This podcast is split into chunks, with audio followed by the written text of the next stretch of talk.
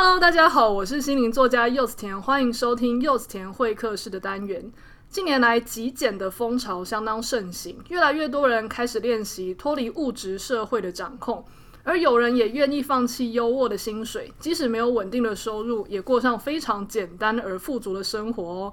今天就让我们欢迎今天就过喜欢的日子的作者布兰达·与维尼。耶，Hello，大家。跟大家炫耀一下，就是呢，因为种种因素导致我现在人是在台中，然后现场跟布兰达与维尼这两位 YouTuber 录音哦，羡慕我吧，哈哈哈哈！大家是不是？呃，应该很久没有读者或是认识的人见到你们本人。没错，我们是很久以来第一次看到真人在这边，平常是在咖啡厅里面。对，就是平常他们，因为其实有时候自由工作的就是这样。大家虽然好像跟我们很熟，常常在网络上看到我，已经熟到。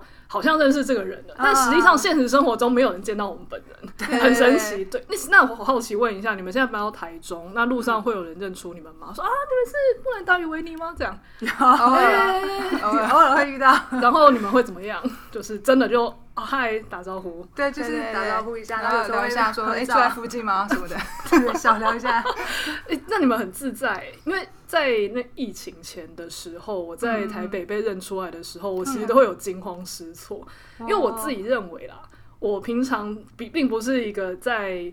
平常的私生活，我觉得我常常就是一个啊懒懒的，然后就是有时候心情不好，我可能会摆臭脸，然后你可能就是一脸眼神死的走在路上的时候，忽然觉得说，超漂亮的，因为现在看到你们很开心，就是有时候走在路上眼神死，然后可能拎着食物，然后这样飘着的时候，我说有人忽然说你是柚子吗？我说靠完蛋了，我刚刚在什么样的状态被看到，你就会非常的惊恐，对，所以。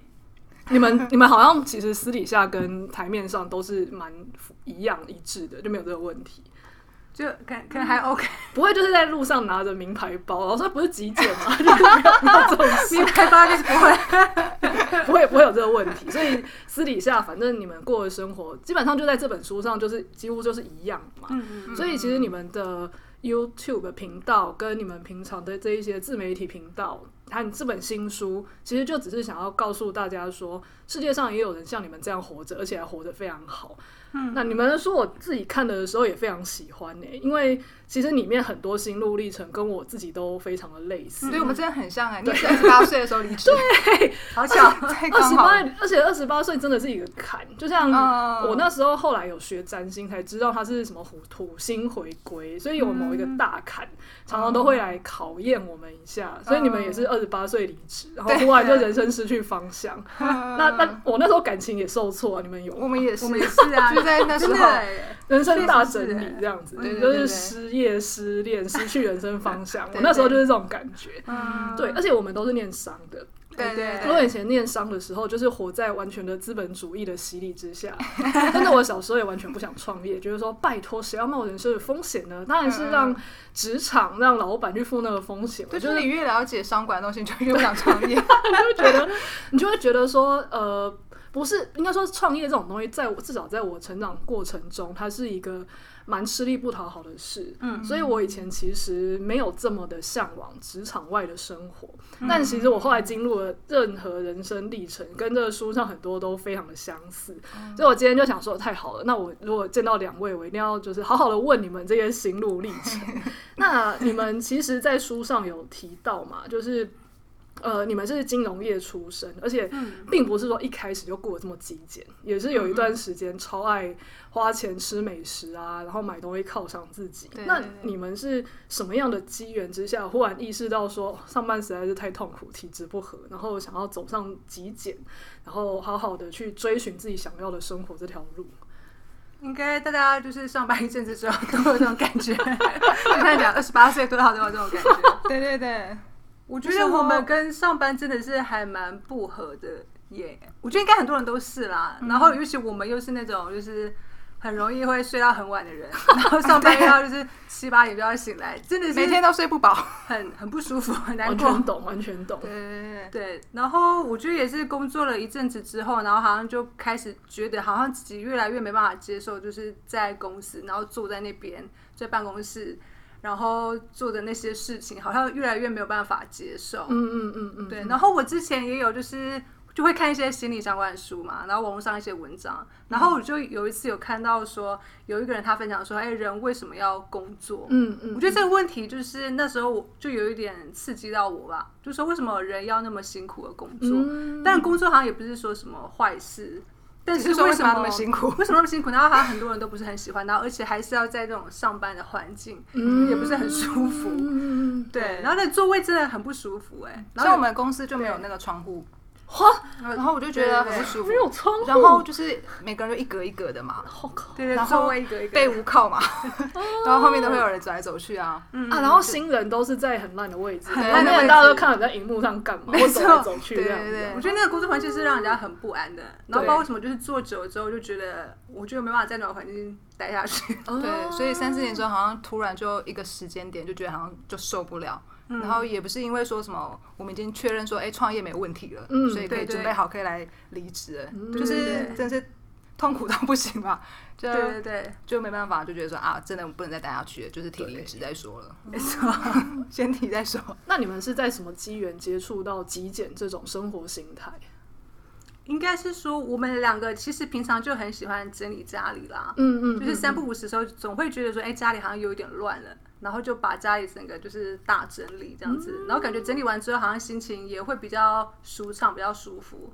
嗯、然后，然后我们是之后呢，就是才有一个，就是可能在网络上看到极简主义，就是哎，居然有一群这样子的人，然后觉得他们的生活我觉得很酷，然后还蛮喜欢的，然后就开始啊一点一点的开始越来越极简这样子。对对对，就原本就是有一点往那个方向，只是没有到一个特定往那个。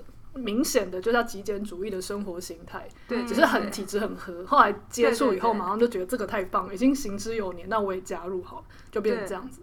所以你们的整理比较偏向是很喜欢东西很少的那种整理，还是有一些整理他们可能就是收纳？你们是哪一种？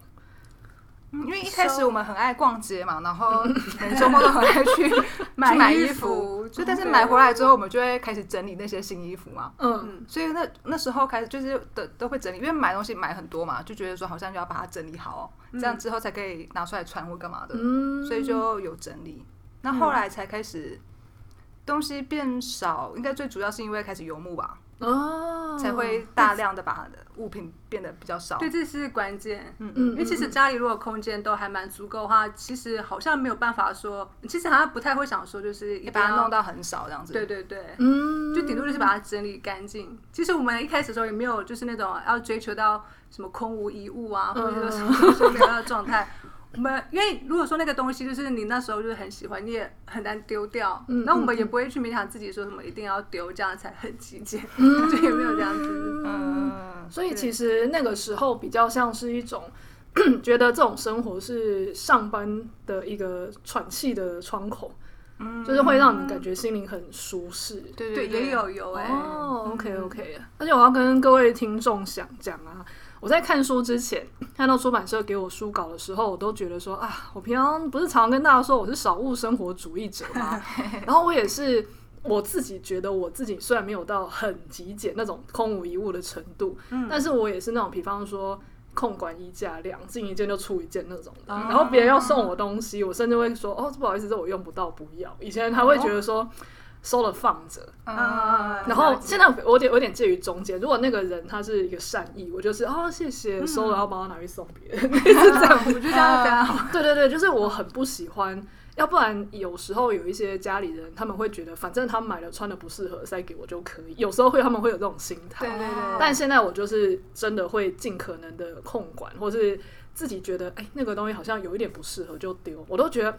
我这么少物生活主义的人，应该看你们的书不会有什么觉得很难接受的想法吧？后来看了以后觉得，哦天哪，里面很多东西都在洗三观呢。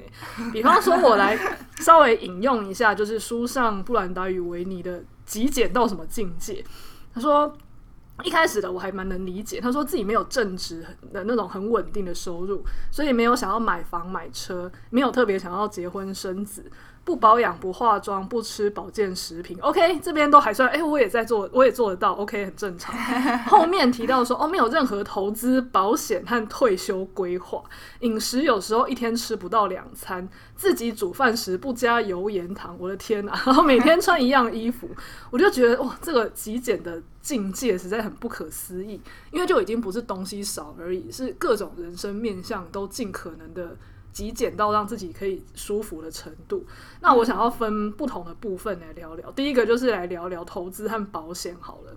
因为为什么我会觉得保险这边洗我的三观？就是我以前也是念商的嘛。嗯。那以我们就是商业训练的视角，常常都会说：“哦，你是在用十分之一的支出来保障你十分之九的收入，类似这样子。”嗯嗯。那我其实我在上班族时期，我的保险还好。我反而就是离职之后，我发然后甚至开始做自由工作，嗯、我会更担心说：天哪，我没有办法工作怎么办？然后我就把保险买得很齐，嗯、所以我就是把当时可以赚到的十分之呃一的收入，就拿拿来保障那十分之九，因为太害怕失去。结果当两位其实也是就是商业出身，应该会比一般人更理解这样子的逻辑，可是竟然有办法去舍弃这样子的安全感，你们是怎么做到的？你们是怎么做到？因为对我来说啦，如果是从来都没接触、完全不懂的，然后一开始就没有的、没有接触、没有这方面的知识，那就算了。但是至少这样的逻辑，刚刚说，哎，十分呃之一的支出去 cover 十分之九，大概这样的逻辑有听过。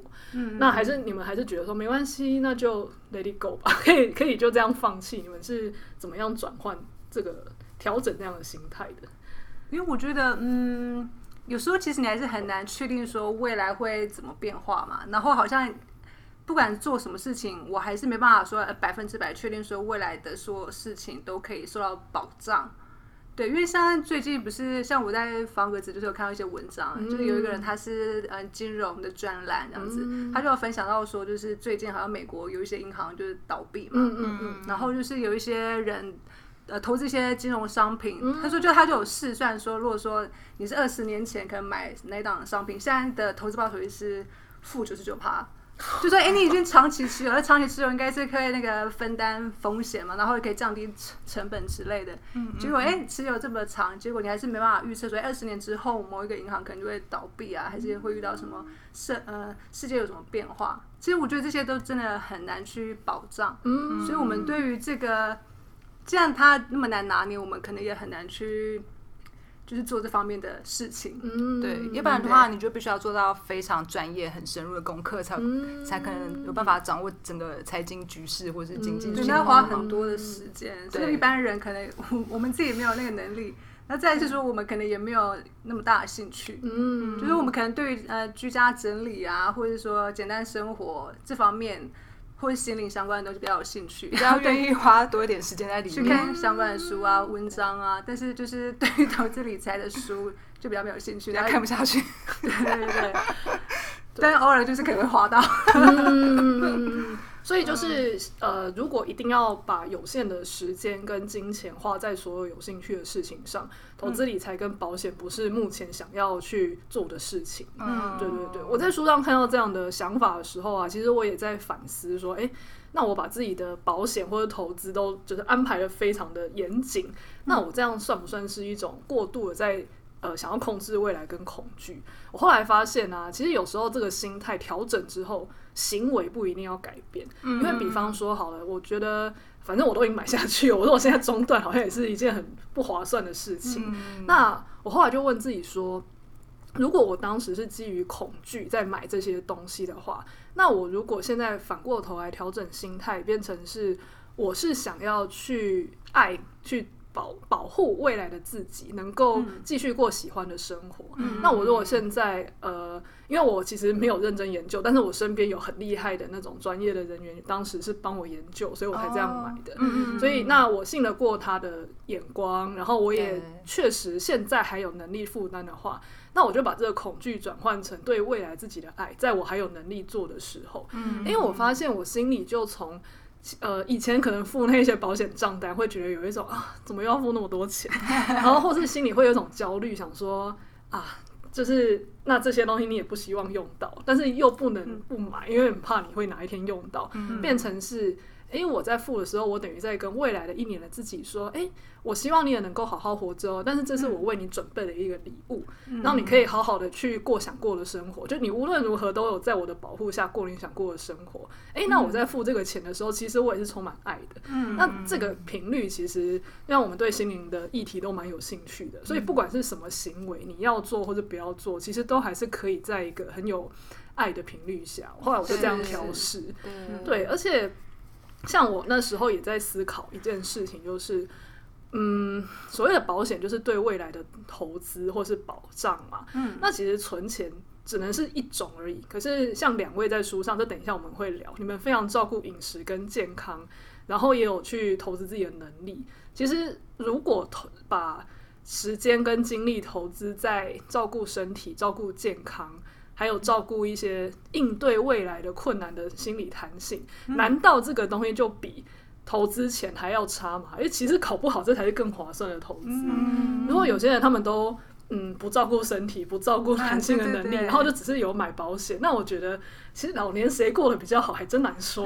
对，确确实是。对对对，后来就哎、欸，我觉得两位的这个观点其实蛮让我耳目一新的。有没有什么想要补充？那样理解对吗？嗯、对啊，因为就像是说，如果有些人他可能买一些呃肠胃癌或是相关的、嗯、的那些保险，哈，但是平常可能都乱吃，那这样的话其实就是会有点奇怪吧？就逻逻辑上好像有点不太 懂。对对对对对，就类似这样的概念。嗯嗯。而且我觉得刚刚柚子你提到那个那个就是把心态转换成爱的那个状态，嗯、我觉得很棒。因为像我们就是有在讲健保，我们现在唯一缴就是健保。嗯嗯。那我们就觉得说。可是我们也不会去用，也不会想要去用。但是我就觉得说，生活在台湾真的是一个很棒的地方。我觉得说那笔钱就像是好像是就是贡献给台湾。你在台湾生活是一个台湾那么棒的地方，地方就觉得说 那笔钱给台湾，这样是某种支持有需要的人，我们能够小小的捐款的感觉。对对对，嗯，对。而且在书上也看到，刚刚提到饮食嘛，两位的饮食也蛮特别的，因为。呃，书上有提到说，你们有一段时间蛮认真在尝试，比方说素食，甚至断食，甚至只食，嗯、类似只喝呃打打成果之类的东西嘛。嗯、那后来因为发现这个网呃书上的各种派别其实差很多，后来变成你们会倾听自己的声音。嗯、那很想要听这一段经历，因为我本身也是一个呃近近年来还蛮重视吃。的好，吃的健康这件事，嗯、那也很重视倾听自己的声音这样的习惯，这样很想要分听你们分享一下这样子的经历是怎么样发生的。嗯嗯嗯，我们那时候也是，就是突然看到 YouTube 的一个观众，嗯、他就是有留言，嗯、他就说他现在都什么一天吃一餐，对对对，或者说我们第一次看到这个概念的时候，也觉得哎蛮意外的。就说：“哎，这是什么样的饮食的模式？就一定会被妈妈骂那一种饮食模式。所以你怎么忙到一天只吃一餐？妈妈会很担心，说你这样吃得饱吗？对对对对对对。然后我们好像是也有主动回复他说：哎，他是怎么为什么会这么做，还是怎样的？然后他是有介绍我们书还是什么？我有点忘记了。总之我们就觉得很好奇。就反正有任何比较有趣的生活方式，我们都会蛮好奇的。那我们就开始去找相关的书。”然后才开始接触说有什么素食或是断食的一些概念。那时候我们就是 吃荤吃很久啦，嗯，然后对于这些健康饮食的概念也不是很了解。对，或者印印象说一开始我觉得我们最能够接受的一个说法就是说。呃，饿了才吃，嗯，不饿就停下来。可是这个概念，连这个连这个说法都有人挑战，对不对？以前还听过说什么不能等饿了才吃，三餐要定时定量。对对，没错。可是我就不想吃。对对对。那你们后来是怎么克服这一些各种奇异的说法？我们那时候还是在 hostel 的时候看到那个留言嘛，然后刚好就去找相关的书。然后那时候我们在 hostel 的时候，他们都会有附那个好吃的早餐嘛，然后我们一定会吃，因为真的都很好吃。有时候然后又是免费的，又是免费，就不吃白不吃啊。对，所以我们就会去吃，然后就吃的很理所当然嘛。然后甚至说，因为像我们那种很晚很晚起的人，那有时候那个早餐可能十点就结束了，所以我们要赶快趁结束之前赶快进去吃这样子。然后那时候接触这个观念之后，然后我们就想说，哎，那今天早上就是看他身体的状况，然后如果没有感觉好像没有说真的很饿的话，那我们就就选择不吃。对，然后那时候就觉得说。我觉得那时候好像是第一次发现说，哎，好像我以前就是真的是无意识的在吃东西，就第一次好像发现说，哎、欸，真的有观察到自己不饿的这件事情。嗯，对。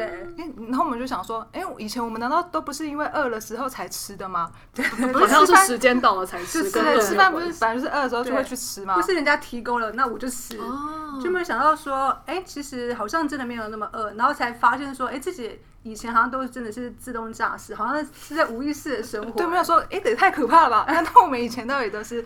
什么什么都没在想的，在做事情嘛？嗯、对对对，还蛮酷的体验。对，那后来实践的结果怎么样？实践之后，就觉得身体开始变得比较舒服吧。嗯，而且我们发现说，就是早上不吃之后，然后那我们就开始去可能工作，那、嗯、发现好像到了下午，好像真的都不太饿，就有时候可能就会喝杯咖啡，嗯、然后真的都没有很饿哎，然后我们就去测试说，到底就是可以到几点再去吃。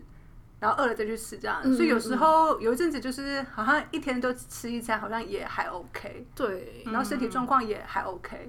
就是那那你们会在真的饿的时候吃那一餐，会感觉哎特别的享受，特别幸福吗？会会，那时候也是觉得说那个经历真的非常特别。嗯，原本就是吃一些，原本吃什么呃卤肉饭啊，还是鸡肉饭啊，嗯、然后叫个小菜什么的，嗯、那时候就觉得说。嗯，就很正常的吃而已。对。可是开始有比较暂停、拉长那个不吃的时间的时候，发现突然觉得说他们好好吃哦。对。那味道突然就出来了，这样子。哦，对，你们让我想到，刚好就是在最近几天啊，就有读者他也去上了一个类似瑜伽的课程。那那个因为呃那样子的瑜伽练习系统就很重视要空腹，要那个就是你不能刚吃饱，因为那个食物的能量会影响你的一些练习。嗯、那那他们那样子的练习就有说哦好，那呃至少间隔可能要几小时之类的。嗯、那他就会发现说，那他在真的饿的时候才去吃东西，他会感觉到那个食物充满能量。嗯、他跟我他跟我分享说，他会感觉食物充满能量，他百分之百的在享受这个食物，嗯、而且享受完的时候，我。我不知道是因为他因为百分之百享受，所以身体百分之百接近百分之百的吸收，所以他几乎就一整天都可以不用吃东西。嗯，还是因为呃，可能因为瑜伽修行系统有很好的利用率，导致他可能接下来就很精神、很好、不饿之类的。嗯，但是他就让我想到说，确实好像呃，有一些瑜伽系统也说，你在不饿的时候吃，其实你只会让身体昏沉。嗯，而且其实空腹的时候，你的精神反而会更好。又或者是你的肠道足够的净空的时候，它对于吸收这些东西的利用率才会高。嗯、我们有时候吃的东西，其实大部分利用率都不太高，它就是直接就被你排掉，没有好好吸收。嗯，好像是。对，可是如果我们真的有吃，有呃干净的肠道，肠道干净的时候，真的饿的时候去吃，你身体就真的是在拥抱那些食物，然后好好的把它利用的话。嗯其实一天搞不好真的不用吃这么多东西，因为利用率很高。嗯，对对对，其实这也算是某某种极简跟某种环保吧。嗯嗯对，我觉得在我们就是极简生活就是好一阵子之后，然后又发现说饮食居然也可以极简，极简，我觉得是很棒的体验，其实也蛮好玩的。嗯，对，因为你刚刚说到瑜伽，嗯，我觉得那时候我们在体验，就是在观察自己的那个饮食的时候啊，有时候还还有一个课题是说哈。呃，你认为的饥饿可能不是真的饥饿。嗯，但是我们在就是在检视这块东西的时候，觉得哎、欸，超难的。为什么他？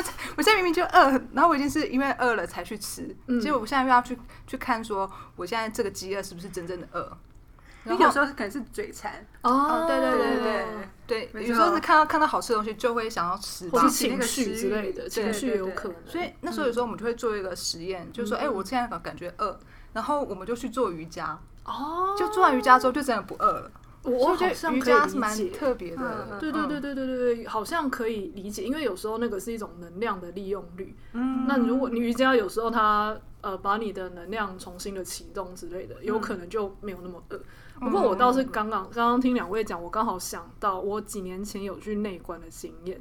那内观它就是十呃十天就把你关在一个地方，然后每天就是打坐好几个小时。哎，好酷哦！对对对，我等下可以等下可以分享，等下可以私下分享，绝对是你们两个的菜。那 那个因为内观，我在台湾内观过两次，然后我甚至还去缅甸内观，不知道缅甸真正的那层原始发源地域内观过。那他们的规矩都很像，都是那至少十天内。是过午不食，然后很早起来，就是那种凌晨的那一种。那但是过午就是你变成说你很早起来，然后你在又饿又冷的时候你要静坐，然后过午不食。并不是说你睡到中午起来吃一顿饭，不是。然后下午也是一整天到晚上，当然他们的 作息也不会说到很晚还不让你睡，因为他的作息有一点像是仿古代的修行的那一种。对。然后过午不食，以前就觉得说屁呀，怎么可能？我怎么可能不过午不食还能活下去？但是我在那边就发现，你在那边因为在静坐。所以你的精神内耗被削减的非常低，哦，所以你当你把很强力的精神力都留在自己身上的时候，你没有一直散掉，嗯，你真的吃完一餐，你那一早上跟午餐以后，你就是真的没有要吃了。到傍晚，然后原本应该饿的时候，第一天会因为习惯，第二天开始就是还好吧。人真的需要吃晚餐吗？晚餐真的有存在的必要吗？然后，但是你没有没有需要消化的食物，你反而静坐的集中力就会变得超强。所以我那时候，然后睡眠也是，以前是呃，怎么讲？晚上睡不着，早上起不来，要不然就是多梦 或者是干嘛的。结果在那边，因为你没有蓝光刺激，你也没有情绪的刺激，就是大量的精神留在身上。结果你的晚上睡觉是直接沾枕，而且还是硬木板床哦，因为他们的那个有点像戒律吧，就是说太软太豪华的床会让你不想好好的去用功，会偷懒，所以他们只会有木板床跟铺一个简单的薄垫，OK，躺上去直接昏迷。以前那种什么直立桶啊，枕头要多好才好睡，在那边，因为你没有内耗。所以你马上就精神就收敛的很好，躺上去就直接睡，然后下下一次醒来就是敲钟天亮，然后一夜无梦，然后精神非常的清醒。就是精神没有内耗的时候，对于食物的消耗跟对睡眠的需求其实会大幅下降。对，所以我我刚刚就想到说，哎。其实虽然我们那时候是静坐，可是像瑜伽这种修炼，它可能也算是某种启动那时候的机制的的样子，就是不用像都市生活消耗那么多东西，然后你能够把能量留在身上的时候，人有时候真的不需要吃这么多。难怪以前上班都吃很多，我内耗太多。我上班族朋友如果没喝饮料，都说活不下去。我我觉得我可以确实是，对，因为我有我有几次就是去过一些比较累的那几天的生活，我也都觉得说，现在给我一杯。全糖蒸奶，对啊，不吃东西不行。对对对对，因为需要某一种，呃，要让心理觉得，对对对对，有一种犒赏，所以我完全可以理解。嗯，好，然后两位有一个东西在书上是让我非常非常向往，我甚至在看完书之后，我一天到晚跟旁边人推销说，这也是一种生活方式，我们去试试看。就是两位有游牧时期，是住青旅，那时候是。两位是真的轻装简囊的，拎着行李住青年旅馆哦。各位是有上下铺的那一种，跟陌生人睡在同一个房间的情侣。对。然后那个时候是为什么会想要开创一个游牧时期？然后哎，而且你们好像适应的非常好哎，是那是怎么样开始的？他所有的床很舒服，对，环境就是小小的，很有安全感，又 有公共空间可以大桌子可以用这样子。对对对。那当然一开始我们之所以会决定要去游牧，是因为我们嗯。就是贸然的离职，我要省成本。对，他们想说要先对啊，就省房租是最快的嘛。对，嗯嗯嗯。然后，所以就开始，哎，好像是你找到那个 hostel 的资讯嘛？那我们就想说，可以去偷偷看，看是不是。有人愿意接受我们，对，因为其实我们去找一些 hostel 的资讯的时候，其实都会意外看到说他们有一些专业换宿，或是一些打工换宿，嗯，然后我们觉得，哎、欸，那这样其实也是一个就是省成本的方式，然后我们就去找了两家投，然后有一家就觉得 OK，然后我们就过去了，对对对，对对，然后就变成你们就不用住宿费，你们只要每天帮忙。打扫，然后你们接下来时间就是自己的。对，而且对于在创业时期的人来说，其实 hostel 是蛮适合的一个环境。对对对，是因为有很大的交易厅跟对，然后而且我觉得就是因为 hostel 跟饭店就是很干净嘛，然后很舒服，然后东西又很少，我就觉得这样子的环境很舒服。嗯，对对，就还蛮合我们的意吧。嗯，对，而且我们以前在租房子的时候，我们那时候还在台北嘛。嗯、那时候就是一租一个五平的套房，然后也是一个月就要九千一万的嘛。一个人还是两个人住五平的套房？两个人啊！哇塞！对对对，是就是去睡一张双人床。对，但是除了睡觉以外，嗯、我们几乎都在外面的咖啡厅工作。哦，因为毕竟我们还是会觉得说那个工作的感觉，嗯，还是在外面要切换空间，对，对，但是在 hostel 的时候就。就不用特别再跑到外面咖啡厅，因为我们就到他的公共空间去就好。它就像咖啡厅，对，它就像咖啡厅。然后睡觉的时候再回到自己的床位就好。我有时候觉得那些青年旅馆的房间都不怎么样，但是交易厅都会弄得很漂亮。对，然后大家因为都去玩，所以他们也不会跟我们抢交易厅。对对，没错。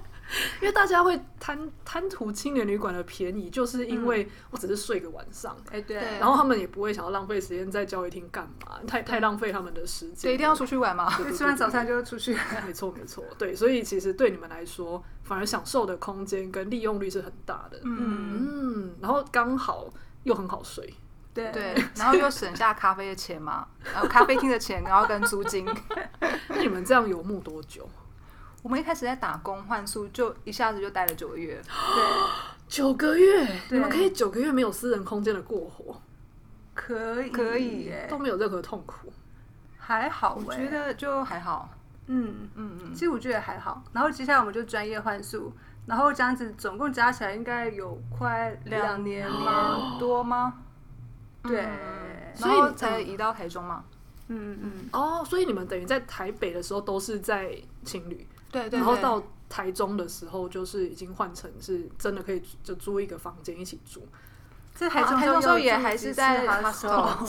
对对啊，然后我们还去去嘉义大理嘛，嗯嗯，然后再来台中啊。哦，对对对，那就是好奇问一下，你们在那个时候要搬到就是 hostel，你们要住九个月，一定很多东西要事先丢掉嘛？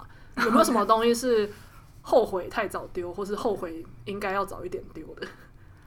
呃，后悔应该早点丢，早点丢的应该是有 毕业证书啊那些的，对对对对对啊。不过那时候在蛮初期就有，就是嗯，带到第一间的 hostel 的时候，就把一些就带到第一间背的东西就把它丢一丢，这样子。证照证照其实是身外之物，真的可以丢。对对，金融证照对，还 有语言证照什么的。那再就是那个寝具部分啦，我们那时候其实从租搬出来的时候就可以丢了。那时候我们还特别提到 hostel 去。对，就太多余了。那他们不会提供吗？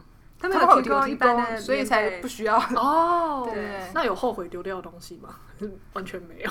其实真的没有，应该是还好。嗯嗯，对。因为我觉得我也是这样的人。其实我后来发现，有时候那是个性，因为有些人他们就是对于呃抛下东西，他们会有一种呃懊悔感。所以有些东西可能同样的东西，同样都是没有用到的东西，嗯，我丢到丢掉了之后想到要用，我就会只会想说，哦，原来那个用得到，那就再去买吧。对但有些人会觉得说，那时候怎么要丢呢？那时候应该要留下来的。但你即使跟他说，你现在你留下来，你现在还是找不到。又或者是你怎么知道留下来一定用得到？你这两年你有你有你有用过吗？那你嗯，你如果要用的时候再去买，你两年这也赚到空间了，不是？没错。但对他们来说。他们对于这种事情会有非常大的自责，跟觉得自己好像糟蹋了什么东西的那种。嗯、那我我比较好奇，那他一开始为什么会想要丢？就可能被被迫，被迫被念，例如我，没有没有被我说那个东西不用了就丢。比方啦，就是因为我们家就是去年前年就是从一个比较大一点的地方，后来就搬到一个比较精致的、比较平数比较小的地方。哦，那过程中一定有很多东西要丢。嗯、那尤其是衣服这种东西，我常常就会觉得。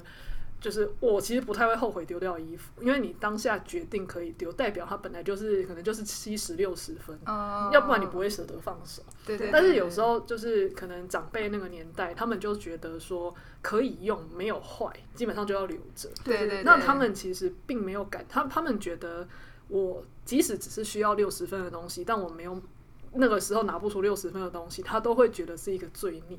嗯。对，所以你要让就是长辈。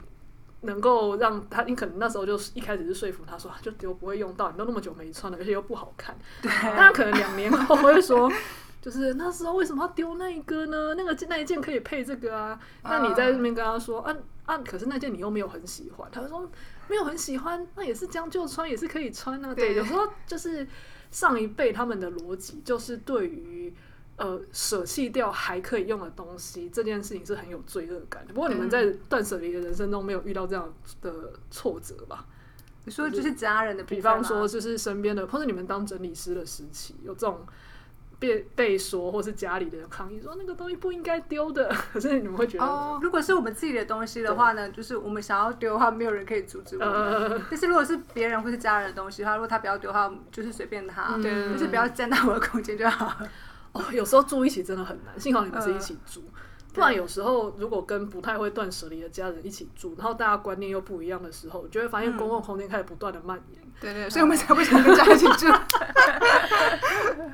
完全懂，因为比方说我们搬到新家的时候，我就极力要维持，因为我们家新装潢就弄成这种北欧风，嗯、北欧风就是非常不适合杂物的东西的地方，不管什么风都是，就是对。可是北欧风它的 它的重点就是木木纹跟留白等等的，不可以这边再挂个花，那边又堆一排杂物什么，那个颜色就会破坏。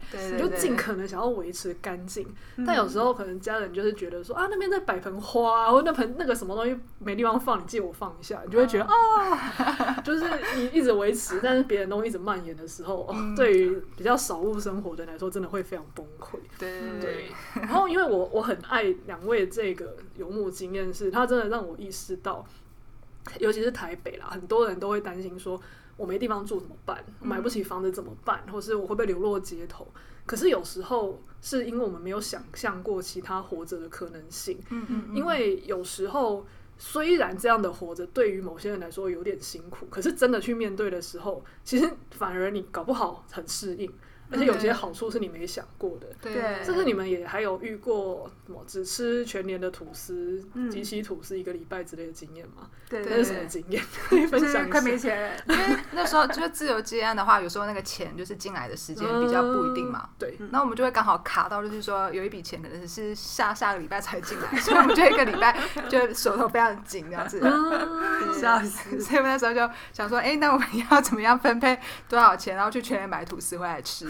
然后要呃坚持一个一周这样子，对对对对。后来发现其实也没有真的很痛苦，对，其实也是不会饿到哎，因为那时候我们还没有接接触任何饮食的的观念，所以我们还是会很容易饿，会想要吃东西。对，那时候也没 饿到，饿到也没饿到，也觉得也不会很难吃啊，还 OK 啊。对对对对，因为这个东西就是它会变成是说，有时候事情本身真的没有那么痛苦。但是我们常常会用想象把它放得很痛苦，对不对？对，一定也有一些人，他们就是这样，当自己变成这样的时候，就会很害怕，说我这样沦落到只能吃吐司，然后就更拼命赚钱。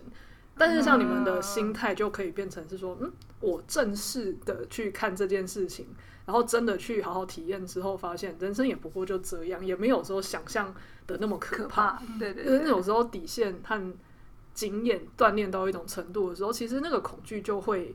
放得很就不会那么夸张。我我觉得我会有个比喻，就是因为我最近开解封嘛，我就很喜欢开始出国。嗯嗯嗯。然后我就会发现，那一些基本上没什么出国经验，或是很很怕危险的人，他们就会常常会说啊，你在那边遇到，比方说我很喜欢去东南亚，嗯、他们就会想象说啊，就是电视上或朋友口中的东南亚，被抢怎么办？啊，那边怎呃被被骗怎么办？那你一个人去啊，如果被抢劫怎么办什么的？嗯，那他们的各种怎么办？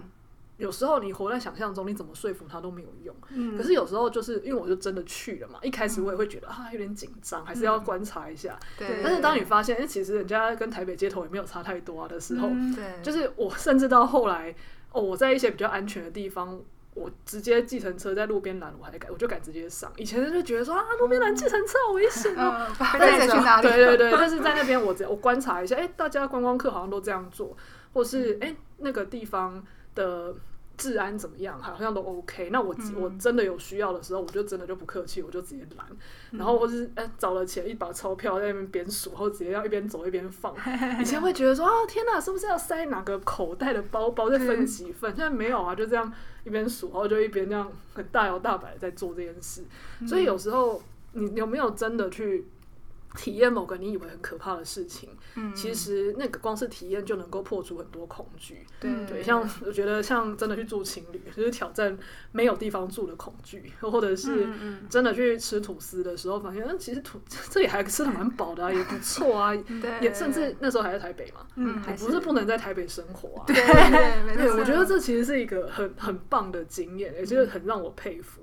那刚刚我们有提到说金钱恐惧这件事嘛？因为我在做一些一些心灵呃个案的时候，真的蛮常有案主来跟我说，我呃柚子，我真的很担心，我很多金钱焦虑，那就很害怕没钱，所以不敢离职啊，或是嗯。不管存款多少，还是很怕自己不够用什么的。嗯、但有时候听他的工作跟他的年薪，会觉得说：“Come on，你的年薪已经比我们大部分的人都还要高，你还想怎样？”嗯、但是，诶、欸，其实有时候这个东西不是数字就可以让人安心的，嗯、所以就会想要就是跟你们聊聊说：“诶、欸，你们后来啊，怎么样去松绑这样子的金钱恐惧？还是一开始其实就没有？”呃，一开我觉得最一开始的时候，其实还是就是因为讨厌上班，这个是最大的恐惧跟最想要解决的问题。对所以有没有钱这部分就比较其次。对，一开始，但我们离职之后，就是呃比较没钱的时候，也会担心嘛。对所以其实起起初的时候，我们是有在想说，是不是到底要不要去打工？哦、有有这样子的念头的。然后有一种打工，麦当劳什么？可能就哦，也许对对对，餐饮业打工，对，就是那种呃，我可以确定说我几点就可以下班的，而不是说像以前上班是责任制的，几点下班是时间没办法掌控。对，至少如果说我们嗯做几个小时的打工，然后也许有点钱的话，我们剩下时间就可以在在做喜欢做的事情嘛。后来没有去，没有去。对，但后来我就想说，哎，可是这样子的形式好像又变得跟。上班打工是很像，差不多，就只是时间的比例的差别而已。对对对，但是我们就想说，我们到底想真正想要的生活是什么？嗯，我们还是希望说，如果所有的时间都可以只做自己喜欢做的事情的话，能不能够实现这个可能性？嗯，但是如果要实现这个可能性的话，那我一定不能去打工啊，哦、我一定要就是去试出来嘛。如果说这个东西真的可以 work 的话，对，那我才可以真的达到我心目中那个理想的那个生活。嗯、所以我们就啊，要不然就试试看好了。那试了之后，就真的最差就是那一周吃吐司。对，然后不然就是住青旅，发现好像比起来都没有比上班辛苦。对，我觉得上班是最大的重点，这是最大的重点。就是有些人像我自己也是，像我在上班的时候，我最最痛恨的东西叫做同情。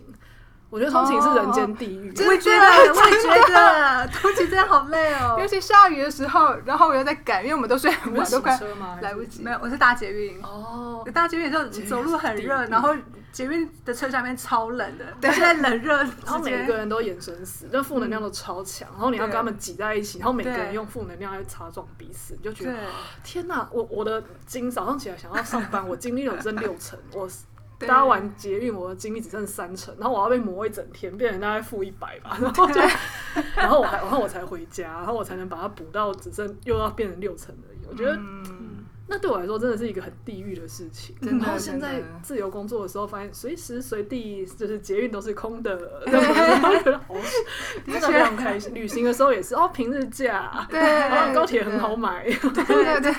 然后就对那种东西真的是会，你会忽然有一种富有的感觉，你，真的是会回不去。对，所以对于很多呃害怕离职、害怕没钱的人啊，我其实还蛮鼓励。大家去思考一下，我们是不是有时候，我们不是鼓励大家就是贸然离职，而是有时候去思考一下说，说上班这件事情，你有没有面对你的痛苦有多少？因为我以前倒是我很很有趣的是，我接触身心灵是在职场的大概第二份工作开始的时候，所以我在第二份工作到第三份工作的时候，我其实就已经一边有在跟内心连接啊，会关注自己内在的感受。嗯，我觉得就是因为这样，所以我到最后是。无法再忍受职场才离职，因为你变敏感了。对对，以前可能就是比较世俗，就会麻痹自己说没关系啊，吃吃东西或者用薪水条安慰一下自己，对，你就活得下去。可是一个接触身心灵，而且真正的在往这条路走的人，你怎么可能不对自己诚实？那你对自己诚实的时候，你要怎么样漠视自己的痛苦，然后去活下去？没错，我觉得身心灵所有的人都会就是面对的事情。你们也是在职场的时候就接触心灵吗？算是，我觉得差不多，因为就是对，就是在最痛苦的时候吧，才开始接触这些东西。对对对，没有什么解套方法。对对对，没错没错。以前还可以骗自己，在在没有接触的时候就没有那没有方法接触到深内心深处的时候，对，你就会觉得好像再再拿个几个道理骗自己一下都可以。比方说啊，你看。就是你现在还太菜，你可能才会在菜，就是你才只会坐这个位置啊。你可能升上去以后，你就可以更好了。对，就一个比较好的空间，或是你就可以嗯比较有弹性什么的。但后来发现，哎，有时候人为什么要这样自相残杀？你要 你要牺牲自己可能这么多年的痛苦，把自己压榨到什么程度，只换来可能你从无窗的监狱换到有点窗的监狱，但你还是在监狱里啊。而且那时候观察自己的。主管啊，协理啊，对，或是那个副总他们，我觉得有时候他们加班也是很晚哎、欸。对，比如说你升到那个那个阶段了，然后薪水也很好，但是你还是那么晚才能下班，比比较高级的坐牢，而且到那个位置其实又更不敢放弃。我自己觉得啦，嗯、因为对我来说，如果我真的把自己逼个十年，我熬到那一那一刻，嗯、我其实我的价值观我已经骗自己那么久了，我不可能再放弃那个价值观。对，很难。因为我如果把自己骗了十年，熬熬自己在那个位置。然后我还某一天跟自己说我我不想干了，那我等于在否定前十年的自己。对，我我真的我真的不行，所以我其实很早就放弃，我没有什么 没有办，就是没有到熬到那么多年之后才忽然勇于跳出来。对，所以像我们都是刚好三十前就已经先急流勇退的，成本可能还比较小，真的真的，机会成本比较低。对对 对。所以我很喜欢你们你们书上一句话说：“不用把金钱当成人生唯一的报酬，存款见底的体验也很宝贵。”那你们是在什么样的情况下有办法去得出这么有智慧的结论？这样你怎么就是真的存存 款见底的时候就可以得到了？对对对，就对，因为存款见底对很多人来说，尤其是我们现在这个读者，他差不多也是跟我们一样三十几岁，嗯嗯他们。大家已经快开始快要接近有点中年危机的自我审判中，嗯、就是呃，可能身边拼一点的人已经开始什么有买房啦、生小孩啦，职位大概到什么中阶主管啦等等的。嗯、那如果没有到这一步的时候，就会觉得很焦虑，嗯、甚至如果没有存款的话，又会觉得说我是不是失败族？可是因为我看了这一段的时候，我我就会仔细回想说，我在呃自由工作的前几年。甚至其实，在这一两年，我也都是觉得说，我一定要把存款逼到某一个程度，才让我证明自己离开职场没有错。嗯，因为我如果好，假设我存款就是没有比较好的话，我就会觉得说，那我离开职场不就等于是其实还是比留在职场还要更差？嗯，我还是无意识的想要用我的存款来证明我没有选做错选择。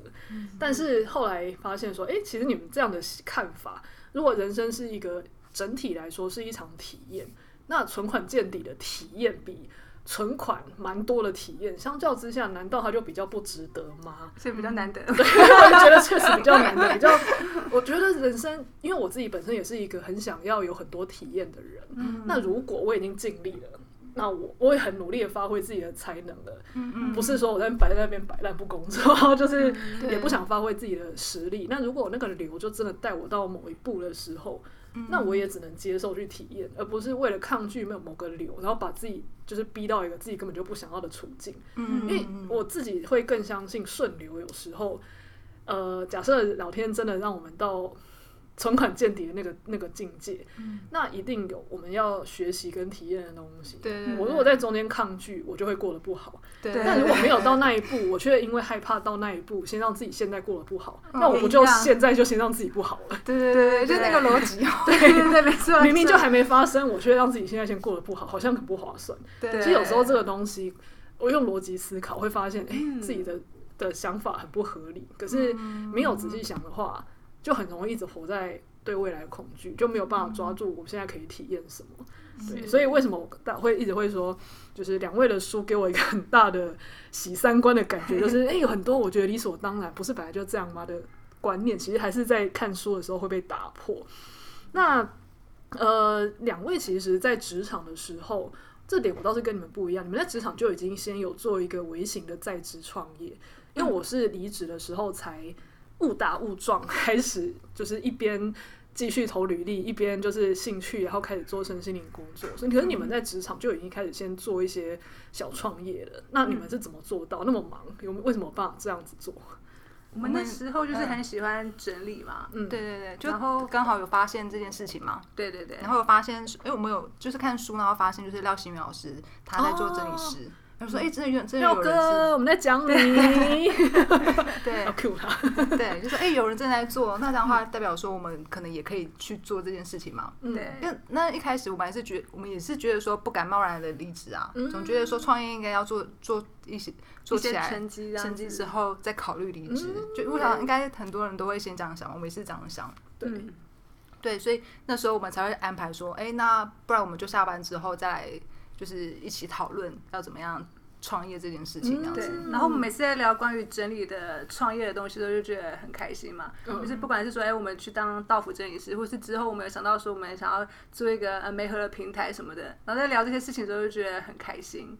然后就是越做就越觉得说，哎，我们应该要花更多的时间在这个上面。然后就是比上班的有趣太多。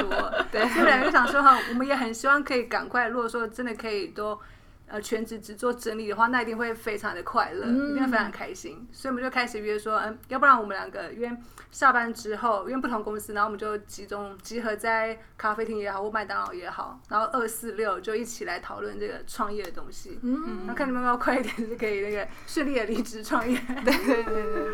所以其实你们不会说，呃啊，今天工作太忙，然后就干脆算了，两个人就来聊天，或者干脆取消，都不会。嗯，不会，因为这件事情很开心啊。嗯嗯嗯，对，所以再忙都还是会继续，除非刚好有一些什么比较急的案子，要不然基本上都会就是约约去聊这样子。那进度也就真的就开始上来了。我们也不算有什么样的进度啊，就是能聊什么就聊什么，然后能够做什么就做，至少脑力激荡这样子。对对对。哦，所以有时候 partner 真的很重要。嗯像比方说，假设我我也常蛮常身边有一些案主，他们想说。能不能就是学个副业，然后让他们离职？嗯、比方说，呃，嗯、去做一些学指甲、学光疗、哦、学做睫毛，或者是做一些、嗯、呃最近很长的什么布雕花什么的。嗯、但是因为是自己，然后就很容易自己放过自己。哦、所以有时候有 partner 是不是在这件事情上也很重要？确实是蛮加分的，对，蛮加分的啦。因为因为至少嗯两个人可以互相 cover，就是一个一个很懒的时候，另外一个如果准时出现，嗯，然后至少下一次有可能换过来，是一个很懒，另外一个又说，哎，我们今天要聊什么，然后就还是会出现。对，确实，因为如果都说都已经说好的话呢，就比较会出现。确确实是是这样子，而且两个人比较开心的话，确实会比一个人的动力可能更大。嗯，对，这就让我好奇啊。大部分的人创业或是自由工作，他们其实是孤军奋战的。对，那你们算是比较少见的，是以双人为组合的一起创业。对，那这样子在自由工作或是脱离职场这件事情上，两个人为组合是不是有比较加分？你们认为？有啊有啊，蛮加分的。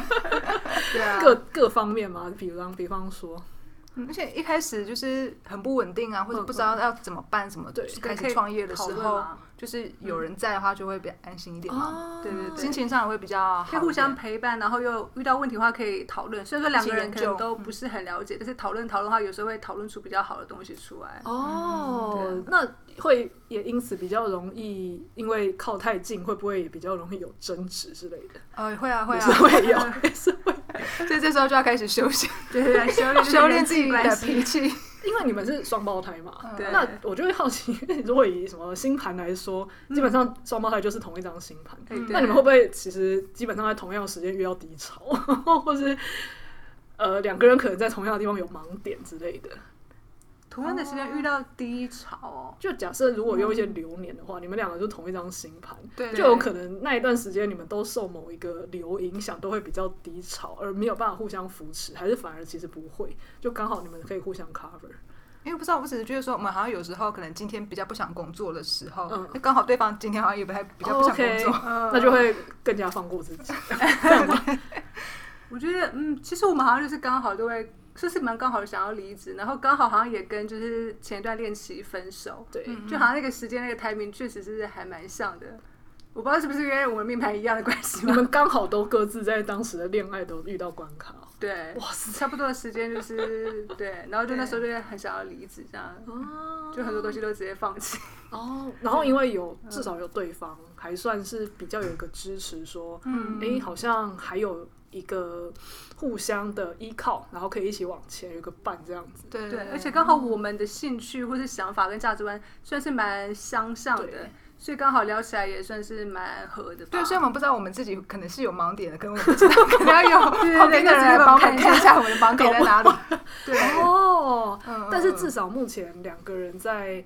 合作或互补上，因为两个人个性真的很像，背景也都很像，念的东西也一样，对，所以不会有那种差太多，然后没有办法说两个人目标一致，因为我也看过很多朋友党或者是情侣党，他们在创业，两个人光是原生家庭的课题，或是各各种不同的背景的课题，其实就很非常大，所以其实弄到后来就变成是嗯尾大不掉。要继续做下去，又觉得看到对方很不顺眼，嗯、但不做下去啊，东西就已经做一半，不然还能干嘛？我觉得那个就很 痛苦。对，那个就是要看说他们两个愿不愿意一起修行跟成长。但这方面你们刚好，反正前半生都已经磨得蛮久的。对，就了解彼此这样子。天哪，好好好。不过我们一开始也是会蛮常吵架的，啊，因为我们两个个性都是属于那种很固执。己见，然后没有耐心。想问你们什么星座？水瓶座。